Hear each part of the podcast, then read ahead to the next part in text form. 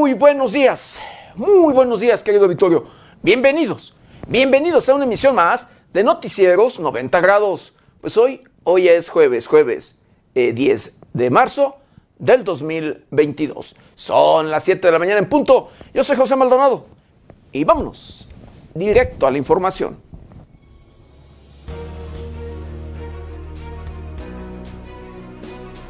Ofrece comisionado de seguridad de Morelia sancionar y ofrecer disculpas por ataques a periodistas. Ciudad Mujer fracasó como toda la administración silvanista, esto lo dice el gobernador de Michoacán, Alfredo Ramírez Bedoya. Necesario legislar sobre el aborto en Michoacán, lo dice el fiscal López Solís.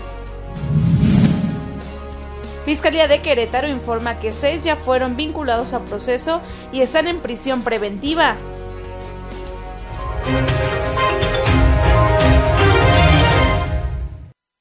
Bienvenidos, bienvenidos a una emisión más de Noticieros 90 grados. Pues sí, hoy, hoy ya es jueves, jueves 10 de marzo del 2022. 10 días de este, el tercer mes de este año difícil, de este año complicado, de este año preocupante. Difícil, complicado y preocupante en todos, pero en todos los sentidos. Llámesele en temas financieros, en temas sociales, en temas de política, en temas de educación, en temas de salud con estos problemas sanitarios, querido auditorio, con este enemigo mundial, con este enemigo silencioso. Sí, este, este coronavirus esta pandemia de este coronavirus, conocido como SARS-CoV-2 o COVID-19. De verdad, de verdad, querido Vittorio, que todavía, aún todavía sigue por allí causando problemas, ya a menor escala, ya por allí muy, eh, valga, muy espaciado, muy de vez en cuando se conoce de algún caso, de verdad. Sí, todavía hay, hay casos. No, digamos así, tan aislados, pero sí, de verdad que sí, todavía hay, hay registros de contagios, incluso de muertes. Lo digo porque el día de ayer tuve conocimiento de una persona que acaba de fallecer eh, por COVID. Al, sí, al ser contagiado por esta, esta, pues este enemigo mundial de esta variante, querido auditorio. Lamentablemente, así como usted lo escucha, y otros, otros que eh, contagiados en casa, unos más en hospitales, pero bueno, el tema es de que este enemigo mundial continúa allí haciendo, haciendo de las suyas. Pero bueno, para con este enemigo, querido Victorio, hay vacunas. Para este, combatir este enemigo, eh, los científicos y gobiernos de todo el mundo hacen esfuerzos, hacen esfuerzos para tratar de pues controlarlo, para tratar de que no haga tanto daño, de verdad. Pero donde no se ve que haya esfuerzos, que se haga algo, que haya estrategia, que se combata, es en el tema de corrupción. En el tema de corrupción no se ve en lo absoluto que se haga nada de verdad. Y este tema es el peor cáncer, la peor pandemia, sí, de verdad, en nuestro país y en el mundo. La corrupción que va de la mano con el tema de inseguridad, la corrupción que va de la mano, de verdad, con la delincuencia. Así como usted lo escucha. Por este tema, triste lamentablemente, vemos, conocemos políticos, funcionarios, eh, autoridades X, querido auditorio, que son aliados, aliados de los criminales, aliados de los delincuentes, aliados de verdad de el crimen organizado. Y lo vemos de manera constante. Y lo vemos de, al conocer cómo hay grupos delincuenciales empoderados, que tienen el control en diferentes lugares, en diferentes regiones, en los diferentes rincones de nuestro país. De verdad, constantemente vemos las muestras de músculo que estos, que estos dan en cualquier rincón. Vemos convoys, de verdad, convoys de vehículos con hombres armados, que luego superan numéricamente a las autoridades policíacas de la localidad o de cualquier lugar, y que por ese motivo luego, pues no se hace nada para, pues, combatirlos, para detenerlos, para hacer cumplir la ley, porque leyes hay, leyes las hay, pero estas no, no se cumplen luego de que hay alianzas, luego de que son amigos, luego de que hay compromisos.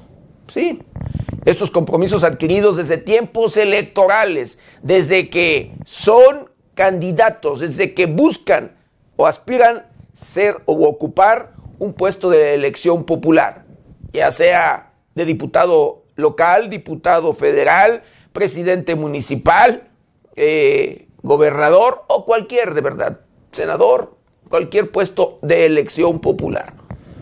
Allí comienzan los compromisos.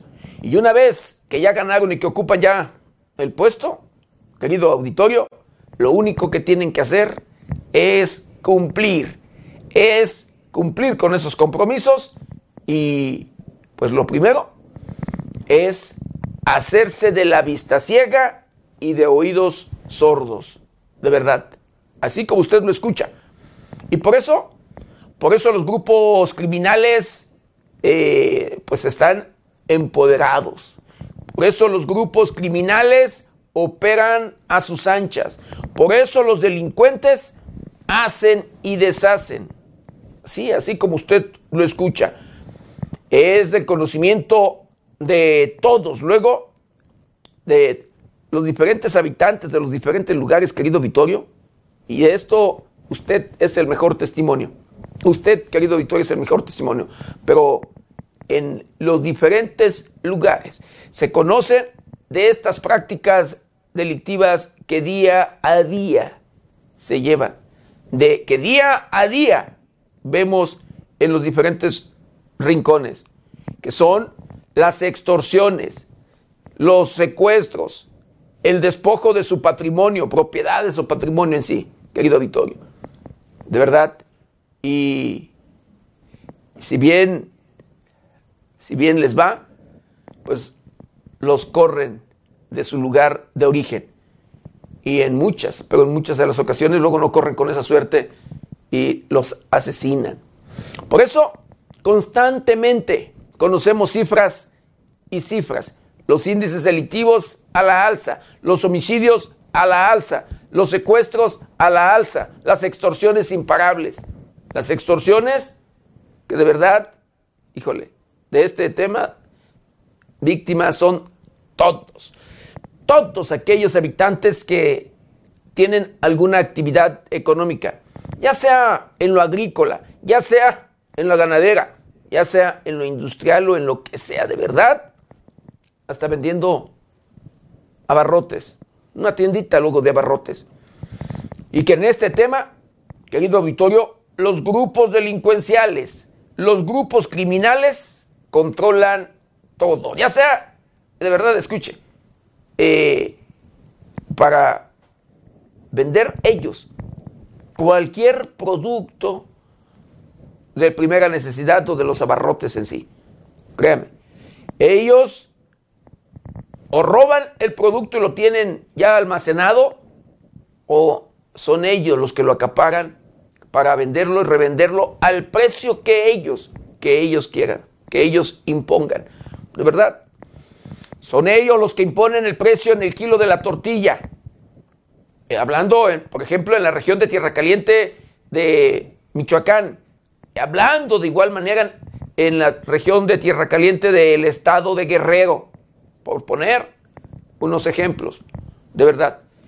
Son ellos los que imponen el kilo el precio en el kilo de la tortilla. Son ellos los que imponen el precio en el kilo del huevo, en el kilo de la carne y en todos los productos. En estas fechas recientes pasadas, usted conoció y supo que el limón, por ejemplo, ¿sí? este producto agrícola, eh, querido auditorio, eh, subió o llegó a un precio histórico. De verdad.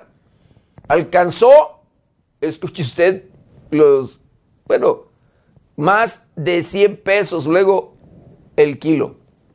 De verdad. Cuando normalmente se compra en, o se ha llegado a comprar en 10 pesos, 15, 20 pesos, 25, eh, 30 pesos el kilo, pues más de 100 pesos alcanzó allí su precio. Y esto provocado precisamente por los grupos criminales, por los grupos delincuenciales, para así hacerse llegar de más recursos. Porque ellos, ellos son los que controlan el corte de limón, ellos son los que acaparan precisamente el producto. Ningún productor se lo puede vender a nadie más que a ellos, de verdad, a sus empacadoras, de verdad, querido Vittorio. Y ellos son quienes hacen la distribución a nivel nacional e internacional, así como usted lo escucha. Triste, lamentablemente, pero luego por el pleito, por el control de estos lugares, de estas plazas, por el control de, valga, las extorsiones y demás, querido auditorio, por estos delitos, el control de estos delitos, luego llegan las guerras, llegan los pleitos y quienes pagan los platos rotos, lamentablemente, querido auditorio, es la gente de bien, los trabajadores, la gente honesta, los productores, los que de verdad reactivan la economía de manera honrada, trabajando, de verdad, querido Victorio. Ellos son los que pagan las consecuencias, querido, querido auditorio. Eh, y así como usted lo escucha. Y esto es una realidad que conoce y saben bien las autoridades de estas prácticas, que de verdad conocen las prácticas que se llevan a cabo día a día, pero que nadie en lo absoluto hace nada, que nadie en lo absoluto, como le digo, hace cumplir la ley. Prefieren hacerse de oídos sordos y de vista ciega. Y los habitantes, bien, gracias, los dejan a su suerte. Y constantemente lo vemos, se lo, se lo hemos informado. Hemos hecho cobertura desde esos lugares, desde esos lugares donde los habitantes son rehenes de los grupos delincuenciales, donde los habitantes son secuestrados, donde los habitantes de verdad eh, pues fueron despojados de su patrimonio, donde a los habitantes los han corrido. Hemos, hemos sido testigos, hemos visto de cómo hay pueblos enteros, de verdad, vacíos. Pocas personas y que lamentablemente porque no tienen el recurso ni nada para salir, allí están. Y normalmente. Son personas de la tercera edad, mujeres y niños. De allí, la mayoría, y de verdad me atrevo a decirle que hay pueblos, ejemplo, San José de Chila, un municipio colindante con, eh, bueno, San José de Chila, municipio de Apatzingán, y esta, San José de Chila, una comunidad eh, vecina y colindante con el municipio de Aguililla, y en particular con la comunidad de Naranjo de Chile, de donde es originario el líder del cártel Jalisco Nueva Generación. Ese lugar, por citar nada más este, esta comunidad, porque le voy a citar, puedo citar muchísimas más, pero esta comunidad me atrevo a decirle que no tiene ni el 10%, ni el 10% de sus habitantes en el lugar. De verdad, allí hay muy pocas personas que no se ven. Lo que se ve es soledad. Lo que se ve, ¿sí? Así como usted lo escucha, son daños, impactos e impactos de bala en las diferentes fachadas. ¿Sí? Así como usted lo escucha. Decenas y decenas de, de balas percutidas en las propiedades, abandonadas, saqueadas. De verdad, porque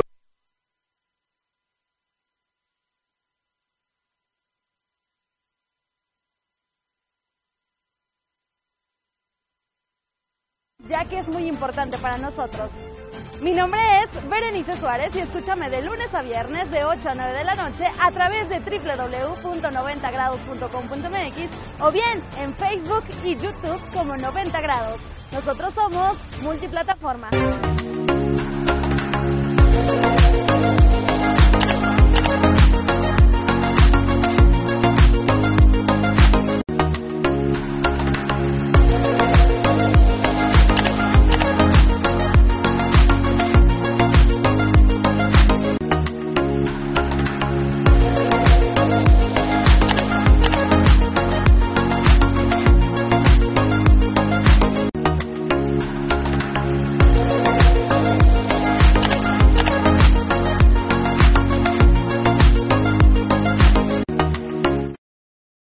Querido auditorio, tuvimos aquí un pequeño, un pequeño problemita técnico. Ese sí fue nuestro.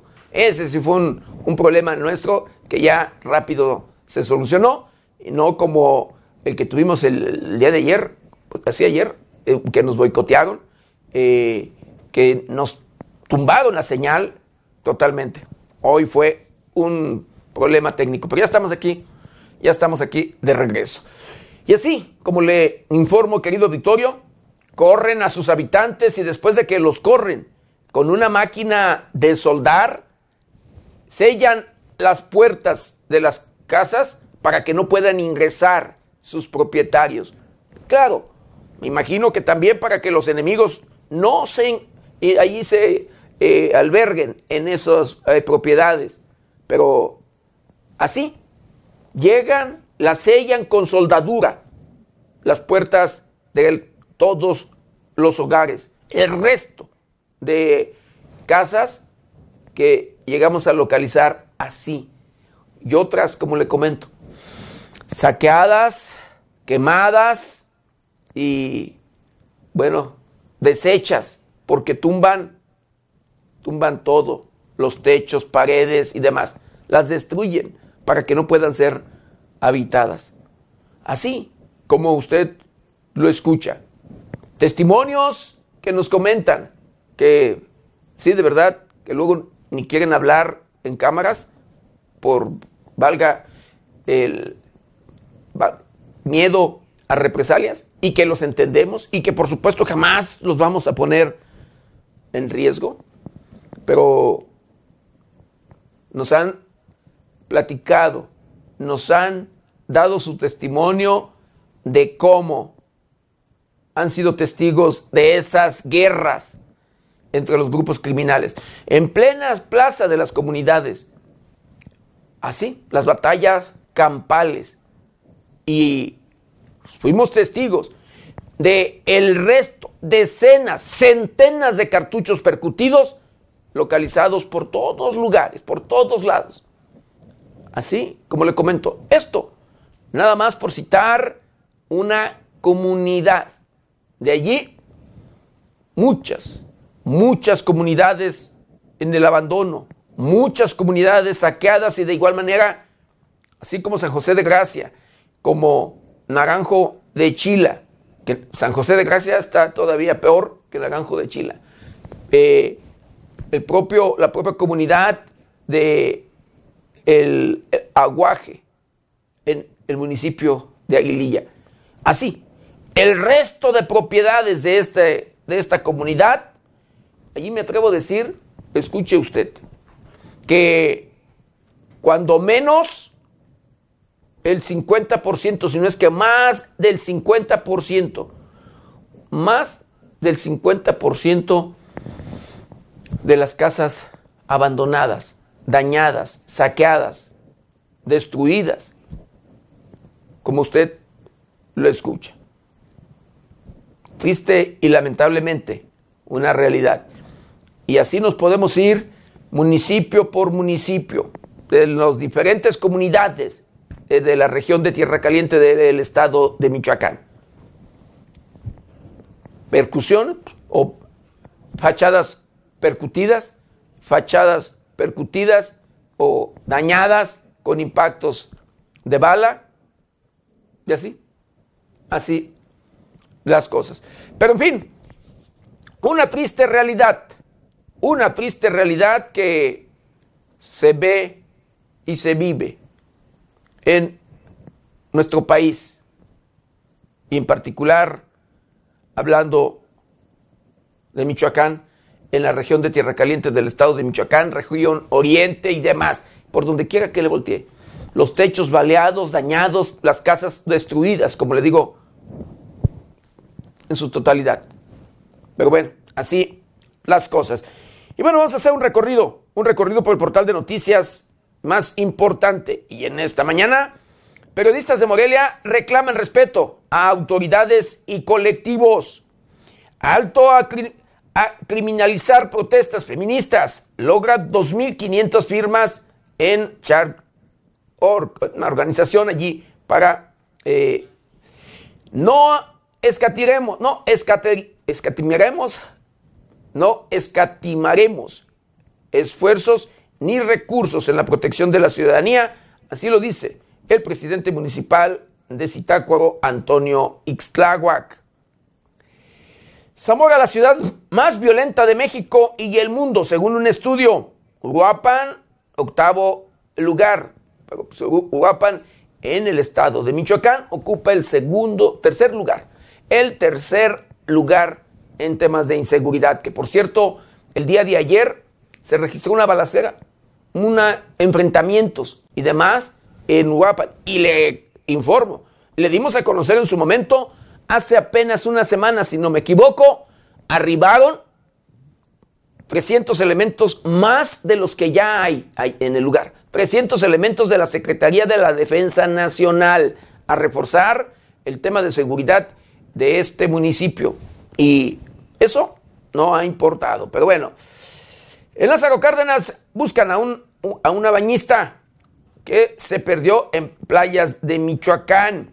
En Uruapan y Zamora es urgente la estrategia de seguridad efectiva, dice la diputada Julieta Gallardo. Desaparición de las escuelas de tiempo completo vulnera los derechos de los infantes. Así lo dice Octavio Ocampo. gobernador, el, presidente municipal de Pátzcuaro asegura que es por las mujeres que por las mujeres que ayuntamiento está bien encaminado que el ayuntamiento.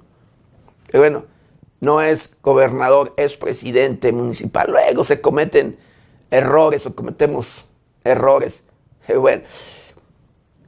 Gobiernos machistas reclaman casi 70 colectivas Alfredo Ramírez y Alfonso Martínez Alcázar. Pues estas, estas y otras noticias las encuentra en el portal de noticias 90grados.com.mx. ¿Qué le parece? Lo invito a que me acompañe a ver juntos un día como hoy.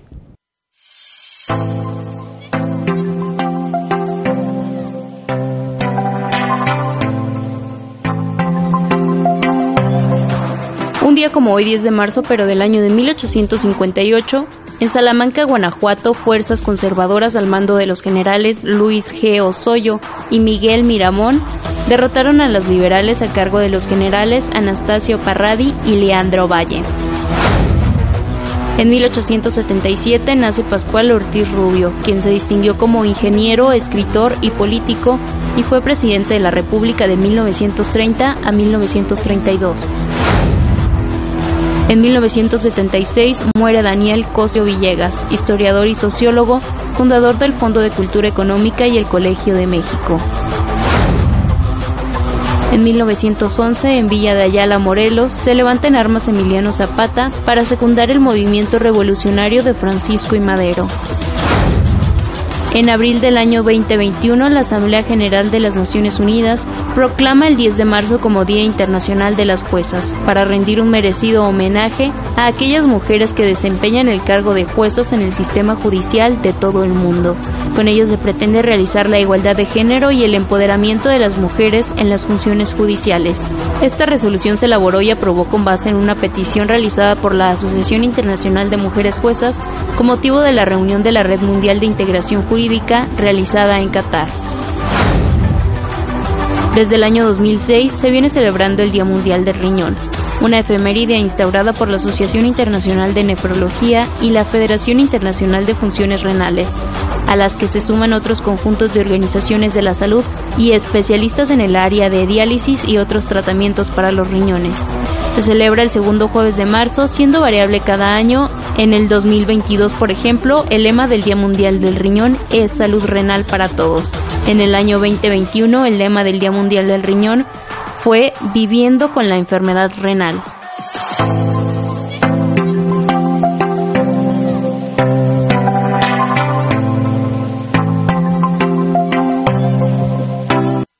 Bueno, quiero mandar saludos, saludos especiales a todo, a todo nuestro auditorio, a todos aquellos que nos ven y nos escuchan a través de las diferentes plataformas de 90 grados. Saludos, saludos especiales a aquellos que nos ven a través de la televisión. Sí, y que hemos tenido problemas a través de Megacable, querido auditorio, pero son problemas que se han registrado en estas últimas fechas y que se han corregido y que se ha mejorado la calidad y en todos los sentidos a través de Megacable. Por supuesto, un saludo muy especial a todos, a todos aquellos que nos escuchan a través de las diferentes estaciones de radio que se enlazan con este su noticiero preferido y de igual manera, con mucho cariño y respeto a todos, a todos aquellos que nos ven y nos escuchan a través de las diferentes redes sociales de 90 grados. Un saludo muy especial, por supuesto, a todos los connacionales que nos ven y nos escuchan después de las fronteras de nuestro país. Y de igual manera, como siempre, nuestra solidaridad para todos aquellos pueblos que son y han sido sometidos por los grupos criminales, por los grupos delincuenciales, que de verdad han vivido bajo el yugo de estos grupos en los diferentes rincones de nuestro país. Triste y lamentable, pero es una, una realidad. Bueno, saludos, quiero mandar saludos muy, muy especiales a Pepe Sandoval, que incluso por allá se encuentran en la autopista, carretera eh, pues por ahí con problemas, con problemas en que al parecer hay un, un accidente, no tiene bien conocimiento, nos comenta, pero bueno, eh, hay, tiene problemas en carretera, eh, no, se, no se avanza en lo absoluto, es creo la autopista México-Guadalajara, pero por ahí vamos a, a, ver si nos puede informar bien de ese tema. Saludos a Noemí, Noemí Rodríguez, a Sergio Cortés Eslava, a Joaquín Talavera, a Omar Ruiz Bravo, a Sergio Gómez, Irma Pedraza, agradezco con mucho cariño y respeto ahí su comentario. Dice feliz día, licenciado, y felicidades por los 15 años. Que ya, dice, ya nomás les faltan 16 días. Que lo pasen todos, dice, todos los integrantes de 90 grados. Muchísimas gracias, por supuesto, por sus buenos, sus buenos deseos. Y, y pues bueno, continuando, continuando con la información. Eh, el presidente de la República, Manuel López Obrador, escuche usted, asegura, hablando de estas marchas feministas que se registraron eh, el día 8 precisamente, el 8 de este marzo, antier en sí, eh, asegura que marchas del, del 8 de marzo transcurrieron en paz en todo el país. Durante su conferencia mañanera, el presidente Andrés Manuel López Obrador celebró que las marchas del 8 de marzo, en conmemoración del Día Internacional de la Mujer, hayan transcurrido en paz. Las manifestaciones por el Día de la Mujer transcurrieron en paz en todo el país. Hubo algunos incidentes, pero merecen y desde luego tienen todo el derecho a ser felicitadas las mujeres que luchan por esta causa justa, mencionó el presidente. Además, el mandatario mexicano detalló que en el caso de la marcha realizada en la Ciudad de México fue numerosa y pacífica, agregando que esto se reprodujo a nivel nacional. Felicitó y agradeció a las mujeres policías de la Guardia Nacional, Secretaría de la Defensa y Marina, que ayudaron a evitar la confrontación y la violencia. Aseguró que gracias a las medidas que se tomaron, no hubo represión y se garantizó el derecho de manifestación. Dijo que supo que no les gustó que se pusiera la malla metálica, pero aseguró que eso evitó choques y desgracias, debido a que un grupo pequeño de mujeres intentaron tirarla con martillos y sopletes. Con información de la redacción, para 90 grados, Jorge Tejedo.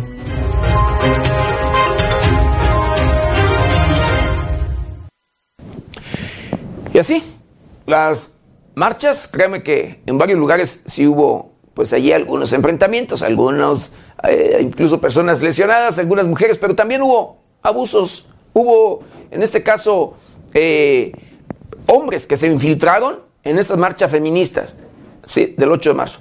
Hubo eh, algunos estudiantes, escuche usted, de normales, hombres, ¿sí? Que allí se infiltraron e hicieron desmanes y que lamentablemente por estos infiltrados, querido auditorio, pues luego empañan o se empaña una manifestación o una lucha de verdad eh, por una buena, una buena causa. Pero bueno, de verdad, yo reconozco, como siempre lo vuelvo a repetir, eh, a todos aquellos que hacen uso de este derecho constitucional, el de la libertad de expresión. Pero lo que sí yo no, no estoy de acuerdo jamás es el daño, el daño que luego hacen al patrimonio de terceros, el daño que hacen al patrimonio de la humanidad, al, el daño que luego le hacen a personas en lo físico, créame. Pero bueno, no se vale. Una buena lucha no debe terminar con violencia, no se debe de abusar en ningún sentido. Volvimos a ver cristales rotos, puertas dañadas y bueno, varias cosas que se pudieron registrar en el camino. Y esto, lo que les digo, los infiltrados, hombres infiltrados en esta marcha que pertenecen a normales, que pertenecen a casas de estudiantes. Así como usted lo escucha. Hubo incluso 25 detenidos por allí. Pero bueno, en este, en este 8 de marzo, los abusos de autoridad y agresiones no se hicieron o no faltaron allí en contra de la prensa, precisamente en el cierre de esta manifestación o de esta marcha del 8 de marzo en Morelia. Al menos 25 hombres infiltrados y personas que desvirtuaron las movilizaciones fueron detenidos por la policía Morelia, así lo informó mediante un comunicado la Corporación Policiaca de la capital michoacana.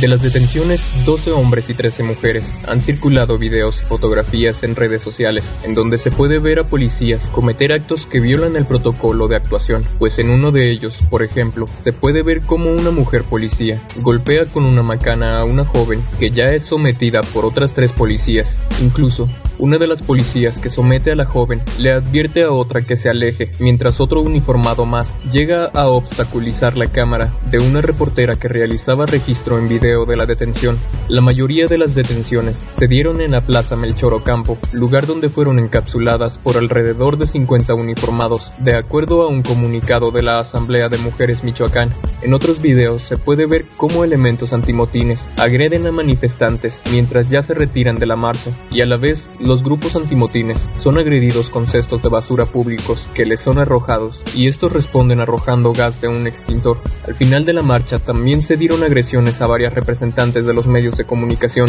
dándose incluso conato de bronca primero con elementos estatales. Al menos tres reporteros resultaron lesionados del despliegue de la manifestación que hicieron los uniformados. Al finalizar nuevamente hubo intercambio de palabras entre elementos, ahora de la policía Morelia, quienes intentaron obstaculizar el trabajo de los comunicadores, con información de la redacción para 90 grados Jorge Tejeda.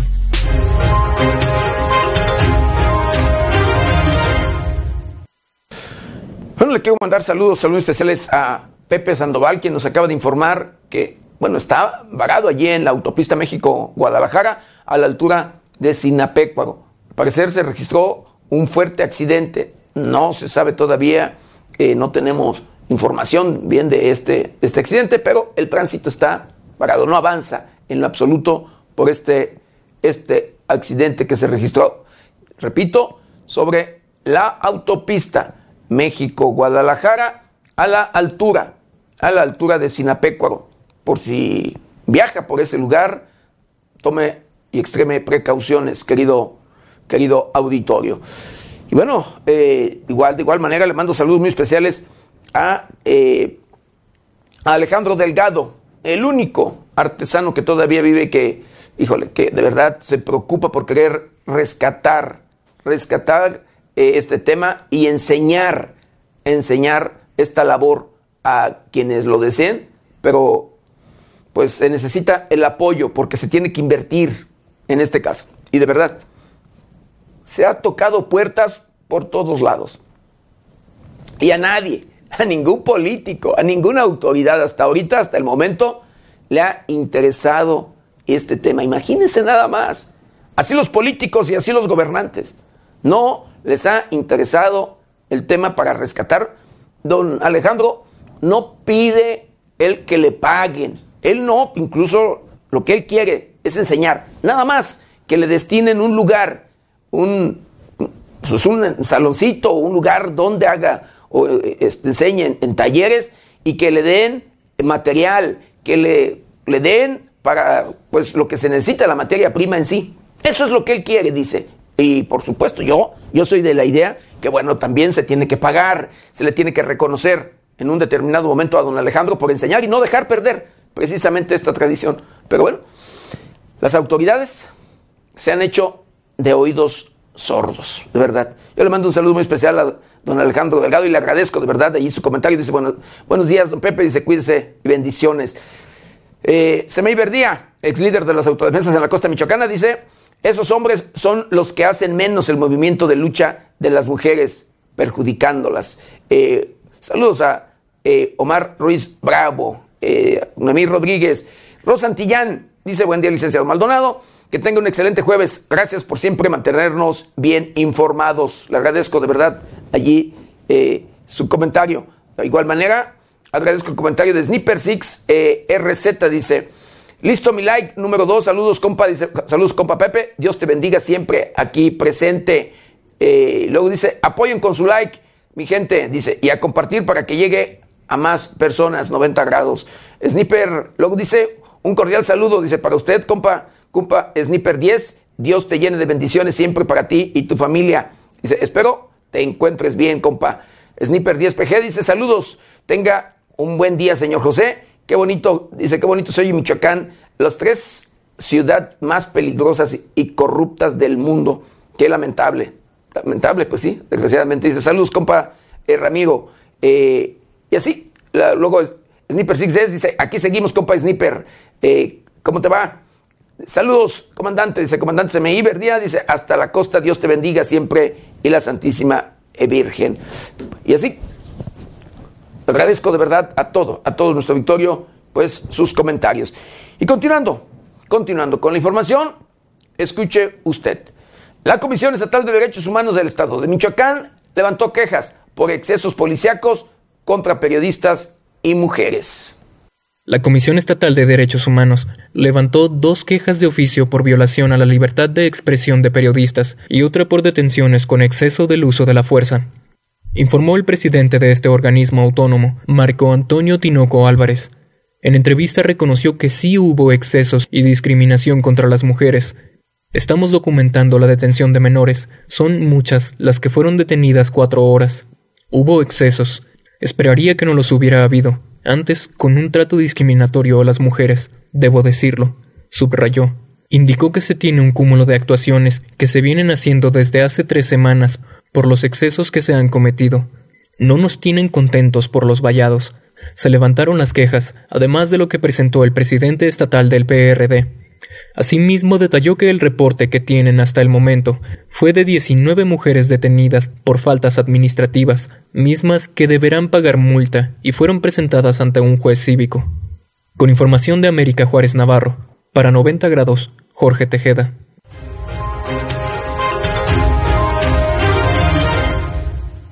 Y sobre estos hechos precisamente de abuso de autoridad, querido auditorio, el comisionado de la Policía Municipal de la capital del estado de Michoacán ofrece, escuche usted, sancionar y disculpas por ataques a periodistas atender denuncias y aplicar sanciones en caso de ser necesario, así como una disculpa pública, ofreció el comisionado de Seguridad Ciudadana en Morelia, Alejandro González Cusi.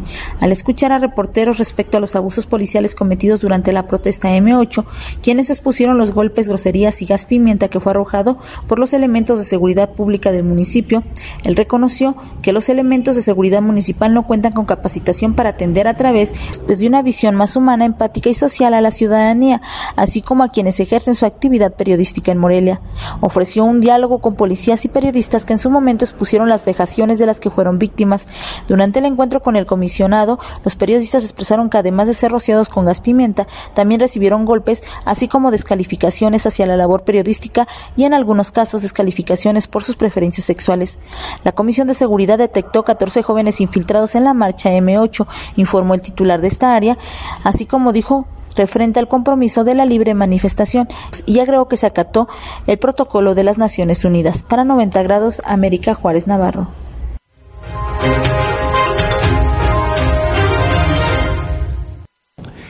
Y bueno, una regidora, escuche usted, pide iniciar procesos contra policías por estos excesos.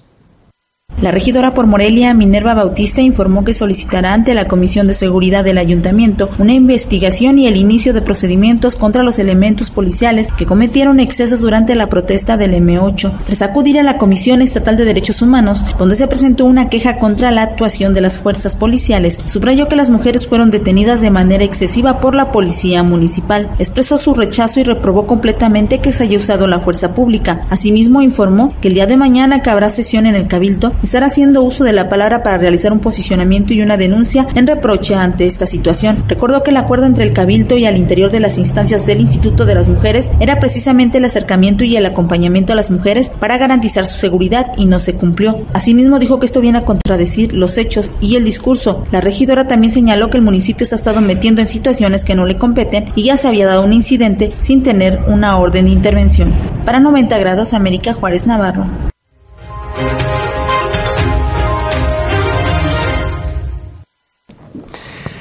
Parte, el titular del Ejecutivo de Michoacán, el gobernador Alfredo Ramírez Bedoya, sí, confirma que sí hubo infiltrados en esta marcha feminista. Para el gobernador del estado, Alfredo Ramírez Bedoya, las manifestaciones por el 8M se desarrollaron en calma y serenidad y justificó los operativos policiales ejecutados durante las mismas. Aseguró que en las protestas hubo momentos donde había mayor presencia de hombres, a quienes calificó de infiltrados. Fue frente a Palacio de Gobierno de Morelia que por más de dos horas se prolongaron los enfrentamientos entre policías estatales y manifestantes, quienes al tratar de derribar las vallas ubicadas sobre el edificio fueron recibidos con gases lacrimógenos y balas de goma. En las tres manifestaciones que se desarrollaron en Morelia, se contaba con presencia de familias de víctimas de desaparecidos o de feminicidio, así como madres de familia con hijos menores de edad. Informó para 90 grados Amanda Bautista Rodríguez.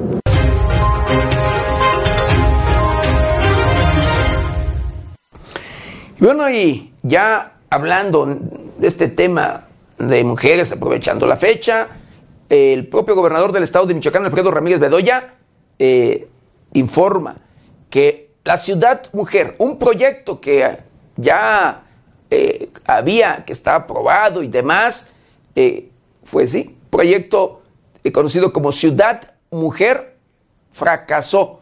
Dice que como todo en la administración de Silvano Aureoles Conejo.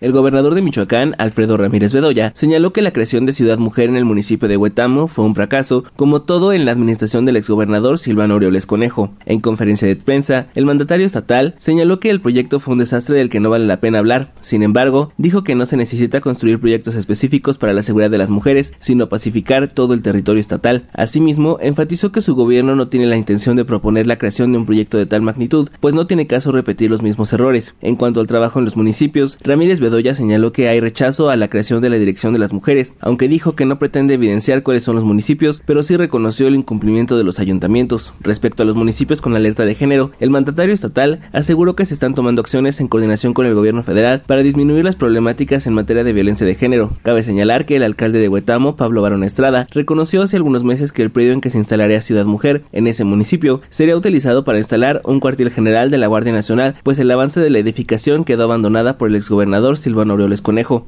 Reportó para 90 grados Luis Manuel Guevara.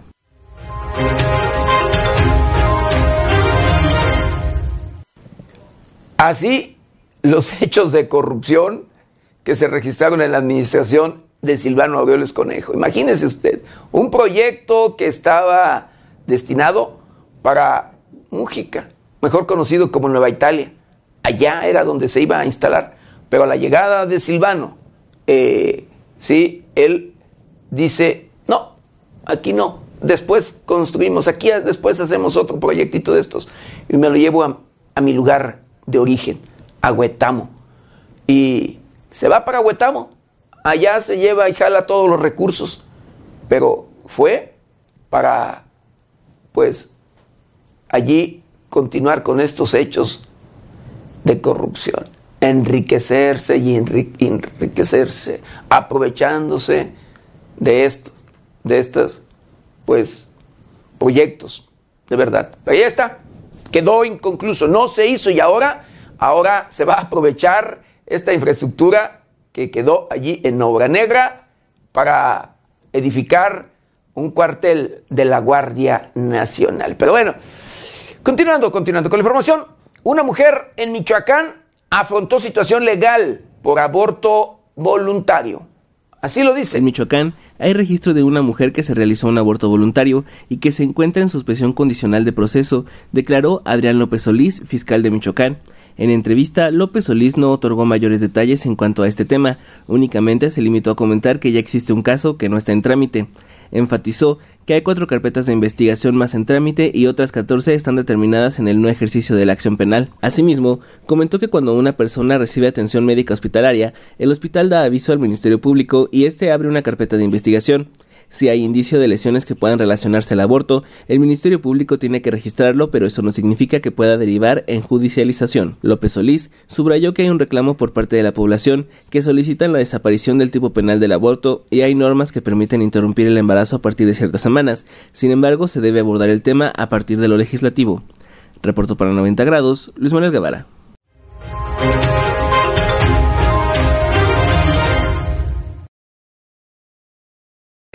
De este hecho, de este aborto voluntario, querido auditorio, el fiscal general del estado de Michoacán, Adrián López Solís, eh, dice que es necesario legislar sobre el aborto en Michoacán. El fiscal de Michoacán, Adrián López Solís, consideró que es necesario legislar en materia del aborto y homicidio y lesiones en relación de parentesco para tipificar y diferenciar legalmente las acciones que puedan ejercer entre estas. En entrevista, López Solís informó que el aborto y el homicidio en relación de parentesco son delitos completamente distintos, mientras que lo que se establece en la ley es un supuesto genérico que, al ser investigado, debe ser aplicado al criterio propio dependiendo de la descripción legal añadió que se debe legislar en materia para restar responsabilidad a los investigadores de dichas conductas, además de que si se habla de quitar el tipo penal de homicidio o lesiones en razón de parentesco, también debe ser a través de acciones legislativas.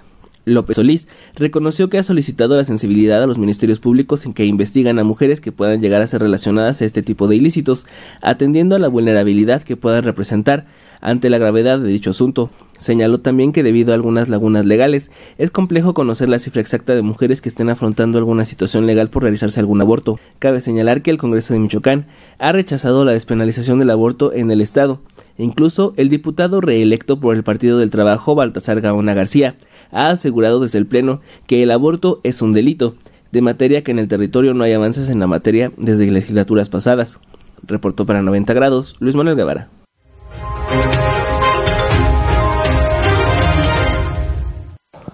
Bueno, y el día de ayer, querido auditorio, se registró un accidente, híjole, de verdad, allí trágico, lamentable, lamentable.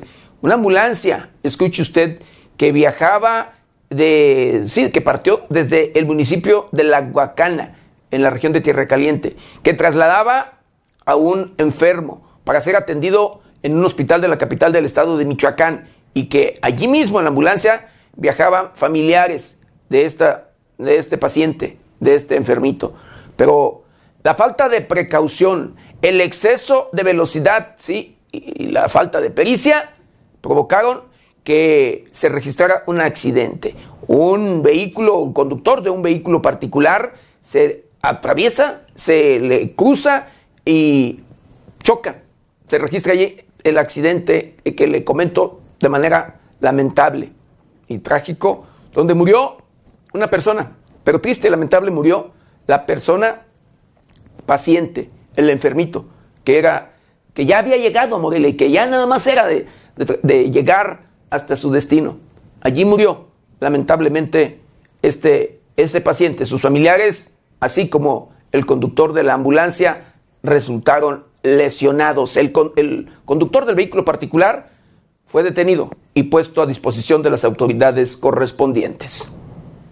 Un saldo de una persona muerta y varios heridos fue el que dejó el choque entre una ambulancia y un vehículo particular, hechos registrados en el cruce de la avenida Camelinas y Ventura Puente de la ciudad de Morelia.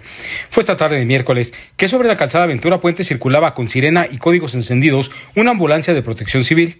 En un momento determinado, al llegar al cruce con la avenida Camelinas, el conductor de un vehículo particular no se dio el paso a la unidad de emergencia, lo que ocasionó que chocaran y la ambulancia terminara volcada como resultado del percance. Una persona que era trasladada en la ambulancia perdió la vida y otras cuatro personas, dos mujeres y dos paramédicos, resultaron lesionados. Hechos de los que tomaron conocimiento las autoridades correspondientes para deslindar responsabilidades, informó 90 grados.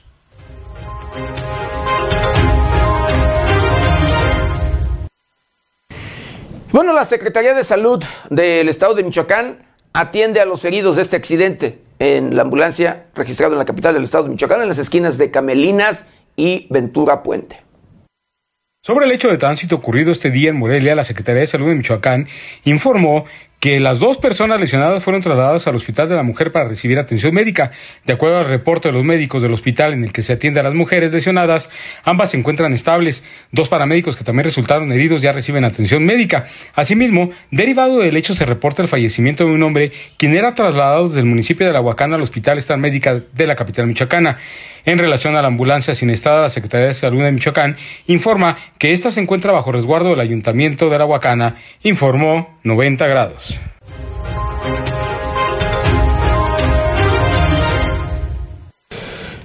La Fiscalía de Querétaro, escuche usted hablando de este tema, de este problema, de esta violencia que se registró en el estadio La Corregidora, allá, precisamente en Querétaro. La Fiscalía de aquella entidad pide ayuda para dar con los agresores de estos hechos lamentables.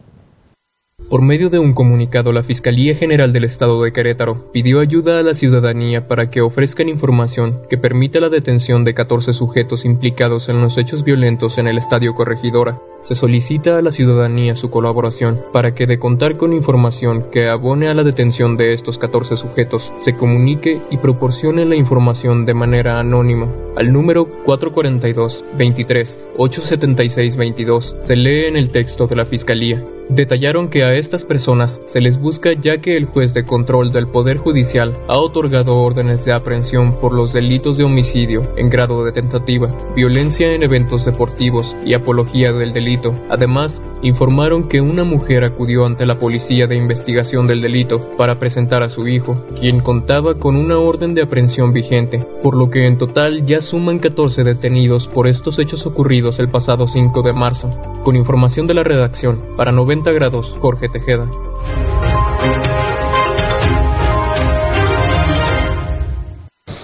Además, esta fiscalía informa que seis personas ya fueron vinculados, seis jóvenes fueron vinculados a proceso y están en, en prisión preventiva.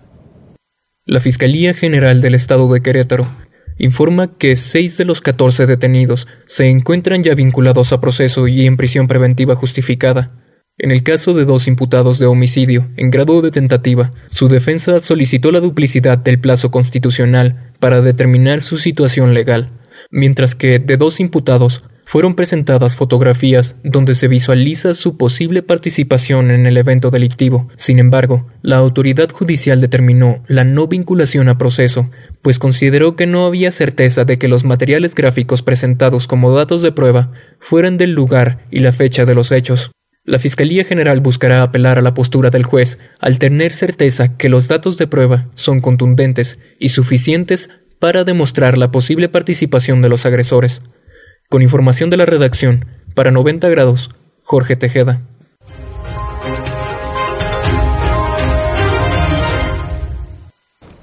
¿Y sabe qué?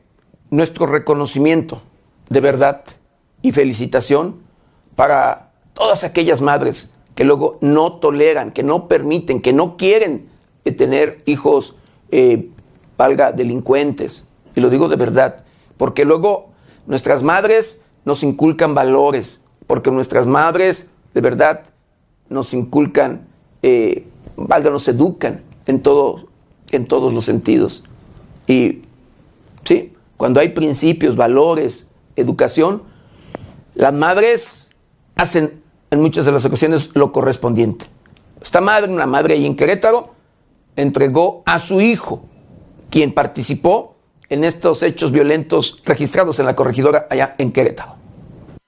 La Fiscalía General del Estado de Querétaro sigue investigando lo ocurrido el pasado sábado en el Estadio Corregidora, para así poder castigar a todos aquellos que resulten responsables. Asimismo, se informó de la detención de cuatro personas más, por lo que ya suman 14. Cabe señalar que una de estas cuatro personas fue entregada por su madre, según detallaron las autoridades judiciales del Estado. Una de ellas se cumplimentó con el apoyo de una madre que trajo a su hijo para presentarlo ante la Policía de Investigación del Delito, asegura en el comunicado de la Fiscalía General del Estado de Querétaro. No obstante, hasta el momento no se ha dado a conocer el nombre del sujeto que fue detenido y tampoco de su mamá, quien lo presentó para que se realicen las investigaciones correspondientes en su contra por ser posible partícipe en los enfrentamientos del 5 de marzo. Con información de la redacción, para 90 grados, Jorge Tejeda.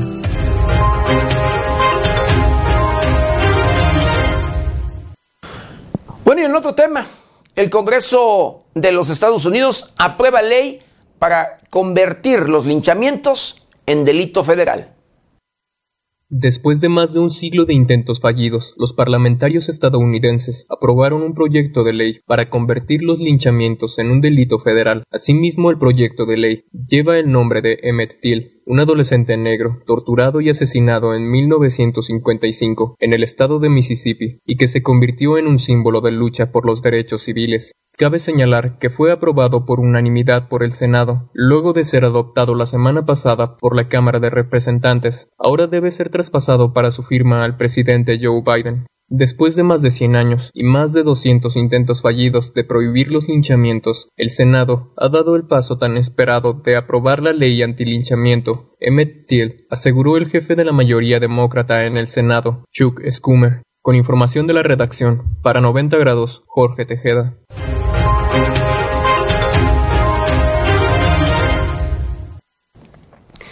Bueno, el gobierno de Michoacán y la Embajada de los Estados Unidos unidos y dicen que seguirán impulsando el agro y el turismo en Michoacán. Así lo dice el gobernador del estado de Michoacán, Alfredo Bedoya Ramírez. El gobernador Alfredo Ramírez Bedoya y el embajador de Estados Unidos en México, Ken Salazar, coincidieron en que unidos habrá mejores resultados en la seguridad de la industria aguacatera y para seguir atrayendo a más turistas norteamericanos al estado.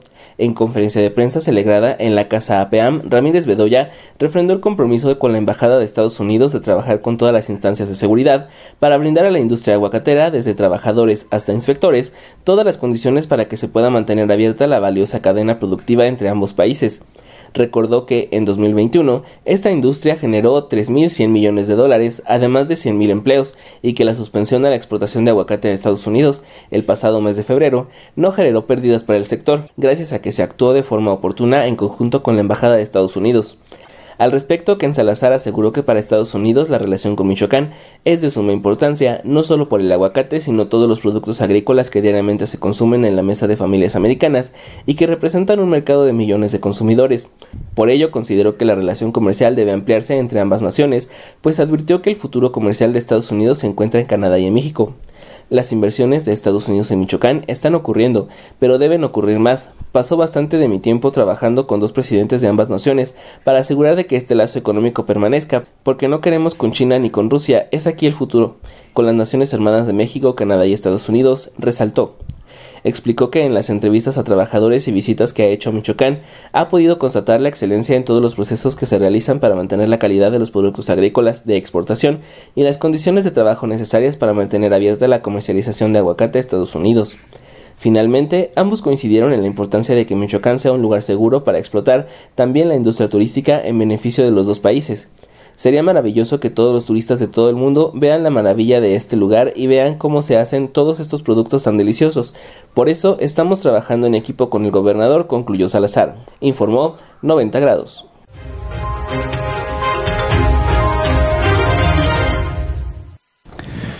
Bueno, le mando saludos, le quiero mandar saludos muy especiales a Rosario Torres y agradezco con mucho cariño y respeto y su comentario. Dice, saludos y bendiciones para usted y su equipo de trabajo, Milik. Le agradezco de verdad con mucho cariño y respeto. Y eh, er, Rosa María Contreras Robles dice, buenos días, don José dice, oiga, qué mal se está, está el sonido en la televisión, espero no lo estén boicoteando.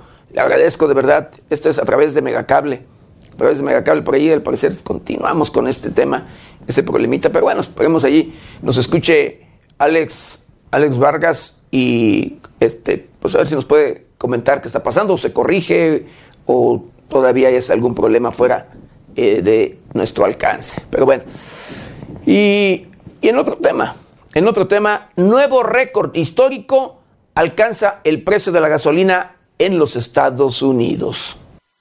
El precio de la gasolina alcanzó un nuevo récord histórico en los Estados Unidos, impulsado por el alza del crudo y las consecuencias de las sanciones impuestas a Rusia. El precio promedio de un galón 3.78 litros. Era de 4 dólares con 17 centavos durante la jornada, por encima del récord anterior, 4.11 dólares, que se remonta a 2008, según la Asociación de Conductores AAA. Cabe señalar que en un mes el precio promedio de la gasolina aumentó 20%. Por su parte, en California, donde al impuesto federal se le añade un impuesto local, el precio promedio alcanzó los 5.44 dólares, por otro lado, muchos legisladores republicanos acusan desde hace meses al presidente Joe Biden de impedir que Estados Unidos produzca suficiente petróleo para ser totalmente autosuficiente. Con información de la redacción, para 90 grados, Jorge Tejeda.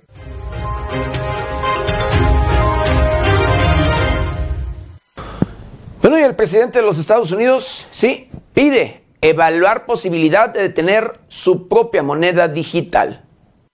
Informó la Casa Blanca en un comunicado que Estados Unidos podría tener su propia moneda digital, por lo que el presidente Joe Biden pide evaluar la posibilidad como un esfuerzo para poder regular las criptomonedas. El presidente estadounidense firmará una orden ejecutiva que manda a su administración a dar la máxima prioridad al desarrollo y la investigación de una posible moneda digital del Banco Central para Estados Unidos. Informaron que el mercado de los activos digitales, incluyendo las criptomonedas, han presentado un crecimiento de hasta 3 billones de dólares en noviembre del 2021. La Casa Blanca, con base en una encuesta, sugiere que alrededor del 16% de los estadounidenses adultos, unos 40 millones de personas, han comercializado o invertido en criptomonedas. Tienen datos de que en más de 100 países están explorando o probando con monedas digitales del Banco Central, pero saben que la creación de una moneda digital tiene sus propias implicaciones como protección al consumidor, estabilidad financiera, seguridad nacional y riesgo climático. Con información de la redacción, para 90 grados, Jorge Tejeda.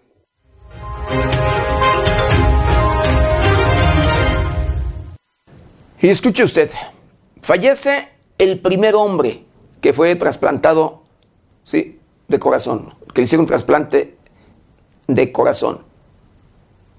El hombre al que le trasplantaron un corazón de cerdo hace dos meses falleció. David Bennett pasaría a la historia de la medicina moderna por recibir como trasplante el corazón de un cerdo que fue modificado genéticamente. El Hospital University of Maryland Medical Center dio a conocer que el paciente falleció en ese mismo lugar donde se le practicó el trasplante el pasado 10 de enero. Hasta el momento, los médicos no han referido la causa de muerte de Bennett, solo han mencionado por medio de una nota que en días anteriores la salud del paciente se había comenzado a deteriorar. Cabe recordar que desde hace varias décadas diferentes grupos de científicos han trabajado por el cultivo de órganos para trasplante. De una manera es que logran ser más compatibles con los pacientes que los necesitan. En New York, el año pasado se le trasplantó a un paciente en estado de muerte cerebral un riñón, de igual manera procedente de un cerdo. Con información de la redacción, para 90 grados, Jorge Tejeda.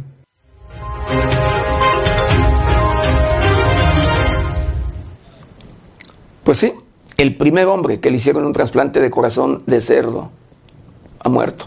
Pero bueno, eh, en otro tema, la Federación Nacional de Estudiantes se niega a la cancelación de escuelas de tiempo completo. Los dirigentes de la Federación Nacional de Estudiantes Revolucionarios Rafael Ramírez expresaron su postura de negación a la cancelación del programa de escuelas de tiempo completo que fue anunciado por la Secretaría de Educación Pública. El dirigente de la FENER, Isaías Chanona, dijo que la razón por la que se oponen a la cancelación del programa es porque afecta de manera directa a millones de familias en el país. Agregó que la medida de eliminar el programa es insensible e irracional, pues afectará al desarrollo académico de niñas y niños y jóvenes de familias con recursos muy limitados.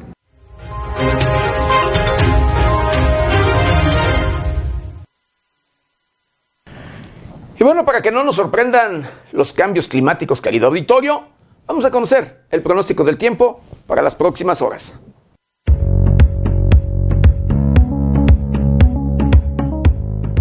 El Servicio Meteorológico Nacional de la Conagua le informa el pronóstico del tiempo. Este día, el sistema frontal número 34 se extenderá sobre el Golfo de México, dejando de afectar gradualmente al país.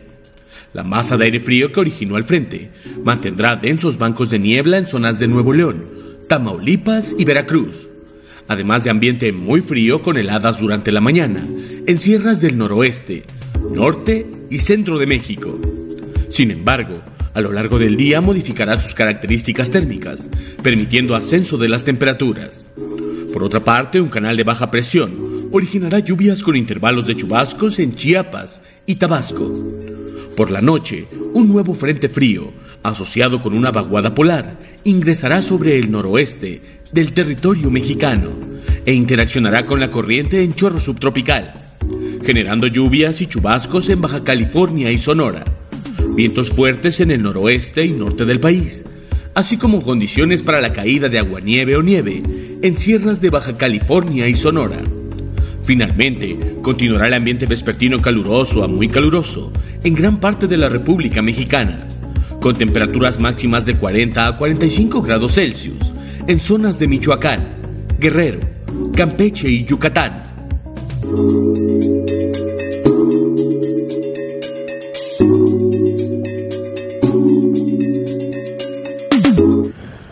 Pues hemos llegado. Hemos llegado al final de una misión más de Noticieros 90 grados. No sin antes quiero agradecer de verdad infinitamente el que nos hayan acompañado en este su noticiero preferido y que nos ayuden de verdad, que nos ayuden a compartirlo para llegar a todos los rincones del planeta. Yo lo espero mañana, mañana ya viernes, de 7 a 8 de la mañana, nuestra querida compañera Berenice Suárez de 8 a 9 de la noche.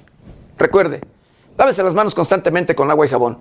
Utilice gel antibacterial, cubrebocas, careta de ser posible. Guarde su distancia, cuídese y cuide a los suyos. Yo soy José Maldonado.